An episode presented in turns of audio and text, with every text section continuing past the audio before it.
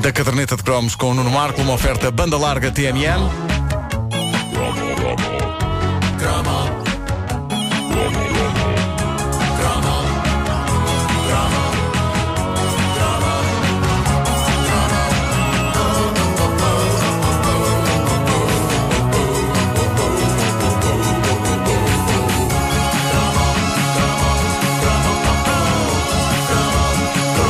Sabia que não tinha sonhado e que uma das minhas recordações mais fascinantes no que toca a guloseimas uh, dos anos 80 era uma coisa chamada Disco Gum, de que eu falei ao Leva há uns meses a propósito, a propósito de outro cromo. E, e há um blog chamado Viva 80s, que fica em vivadeeighties.blogspot.com, que mostra esta preciosidade digna, de acordo com o autor do blog, de figurar na caderneta de cromos do, do Nuno Marco. E eu fico honrado porque o Viva 80s é um blog extraordinário que eu acompanho já há uns bons tempos, já tem 3 anos de existência e uh, de facto já tinha abordado em tempos este assunto da Disco Gum, mas eu agora posso concentrar-me um pouco mais nele, já que o Soares, é assim o nome do autor do Viva 80s, e não me parece que seja o antigo Presidente da República, ele não tem, não tem tempo. Não tem tempo. Uh, ele descobriu coisas fantásticas sobre isto. Em primeiro lugar, o que era a Disco Gum? Era uma pastilha elástica, como uh, metade do nome indica, uma típica pastilha elástica baratuxa dos anos 80, ou seja, cor-de-rosa assim a dar para o cinzento, uh, sabor a algo que fica ali entre o morango e a tinta tartaruga para exteriores. Uh, e o,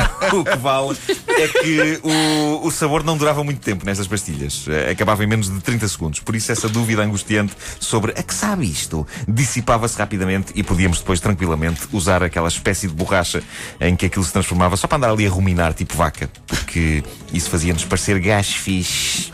Bom, uh, este tipo de pastilha elástica era comum sair dentro de carteirinhas com cromos, estas pastilhas cor-de-rosa, na altura era sempre assim, uh, saía dentro de umas carteirinhas com cromos e figuras de plástico, não sei se vocês se lembram.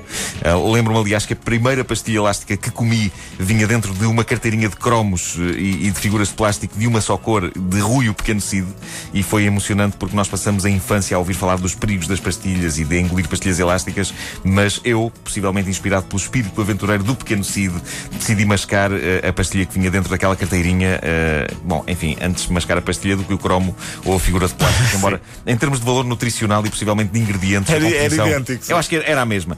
Me- meti essa pastilha na boca, masquei, segundos depois tinha engolido.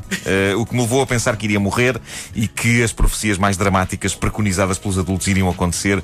E a minha favorita era: olha que se engoles isso, depois cola-se às paredes do estômago. Não é. Fascinante. Não é. O, Fascinante. o- o grande mito é: olha, se, Ah. se engoles a pastilha, depois ela, ela abre-se na, na- na garganta e não deixa passar o ar. É verdade.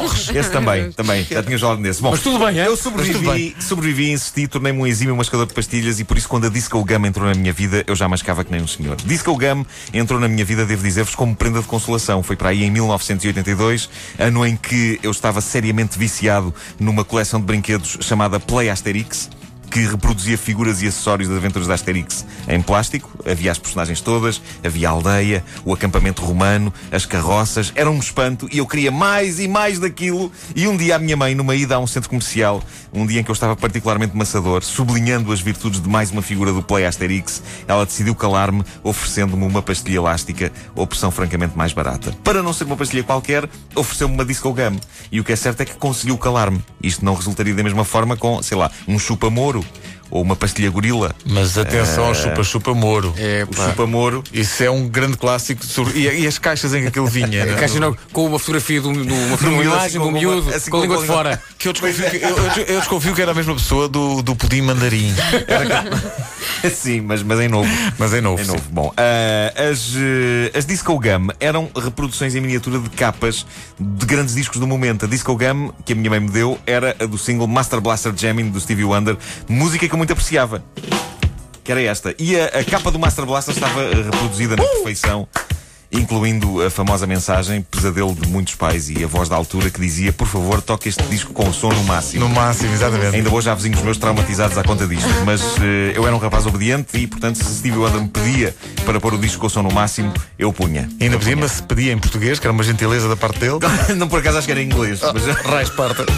Como é que o homem que escreveu esta canção depois faz o I Just Call to Say I Love You? pá? Magnífica canção. olha, olha, vamos Não, vez com- Mal. Não É provoques, verdade. Vasco, não provoques. Bom, dentro da miniatura da capa estava então uma pastilha elástica em formato de disco de vinil. Se não me engano, tinha buraco no meio e tudo.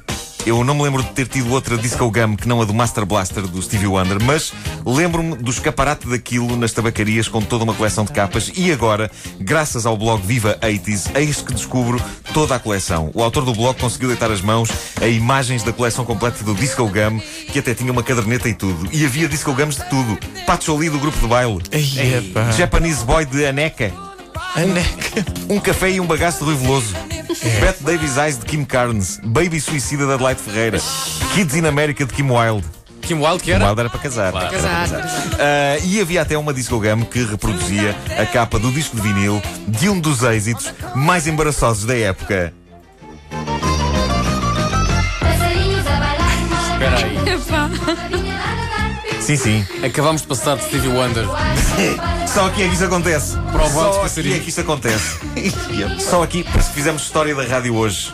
Meus amigos, fizemos história da rádio hoje. Passámos de Master Blaster Jamming para passarinhos a bailar. Quem é que cantava isto? O baile dos passarinhos não tinha nome. Não, Era só? não- era, ele dizia- o- a capa tinha o baile dos passarinhos. Punhas a tocar e, e ouvias isto. Por acaso não, não sei quem é que cantava O isto. baile dos passarinhos foi um Acho que símbolo. a gente ia passar na rua. Acho que sim. Quem cantou isto? Eu tenho uma Que história acuso. incrível com o baile dos passarinhos. Então. Mas, mas para já, eh, isto pôs muita criança a fazer uma coreografia, eh, coreografia essa cujo criador devia ser julgado por crimes contra a humanidade.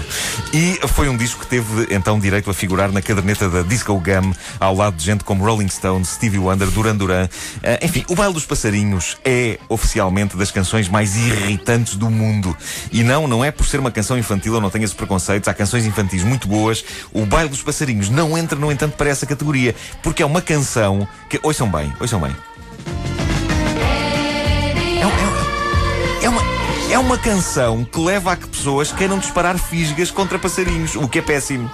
Esta canção não é só a mim que me traumatiza, e aqui entra a história. A minha memória de infância. Há pelo menos um empregado de um restaurante. Um restaurante na zona de Benfica. E no restaurante, à porta, havia uma máquina daquelas das crianças que começam a mexer quando se põe uma moeda. Já falei aqui. Lembram-se? Falei sim, da sim. da abelha maia que diz: Todos me chamam a pequena abelha maia. Bom, a, a- a máquina em questão, não me lembro qual é que era o boneco, mas eh, tocava o baile dos passarinhos. E sempre que uma criança andava nela, aquilo tocava o baile dos passarinhos. E eu lembro-me da minha irmã, pequenita, a andar na máquina. E a máquina a cantar passarinhos a bailar E do empregado comentar algo do estilo Um dia dou cabo desta máquina à machadada Eu esperava que sim, mas pelo menos é que ele deixasse a minha irmã sair de lá antes Primeiro sair de lá Isso era atencioso da parte dele, sim. Mas isto foi, isto foi um sucesso avassalador. E Isto- tinha coreografia, tinha, lembram? tinha, tinha. Pelo- Era muito pelo simples, sim, melodia. mas- Isso era, o nosso, era, era, era a Wickfield, mas antes. Sim, sim, sim, sim. Mas repare, isto, isto havia em, em vários países. Cada, cada país Sério? tinha a sua versão do Baile dos Passarinhos. Mas pelo tipo de melodia, eu quero-me parecer que isto é coisa para ter nascido para ir na Alemanha. Eu não sei. É aquela- Estou a imaginar o pessoal países- Oktoberfest. Canecas ao alto. Claro, porque só, só muito bêbados é que é possível ouvir isto eh, Mas, sem mas ter vontade se de partir havia em vários países, isto, isto é, portanto, a pré-história da gripe das aves. É, Isto é- é, é, tens razão. Isto é a gripe das aves. Isto é a gripe das aves do nosso tempo. É dos baile dos passarinhos. passarinhos. Em Quem inglês. chegou a Portugal. Quem cantava Portugal. isto que se acuse, Ah, sim, porque é preciso sim. saber quem é que. Todos volta- nós temos os nossos momentos embaraçosos, mas Claro, aqui claro, claro. revelamos tudo. Mas na volta há ouvinte, pessoas que nos estão a ouvir neste momento, já com 30 ou 40 anos, que cantaram aqui neste coro.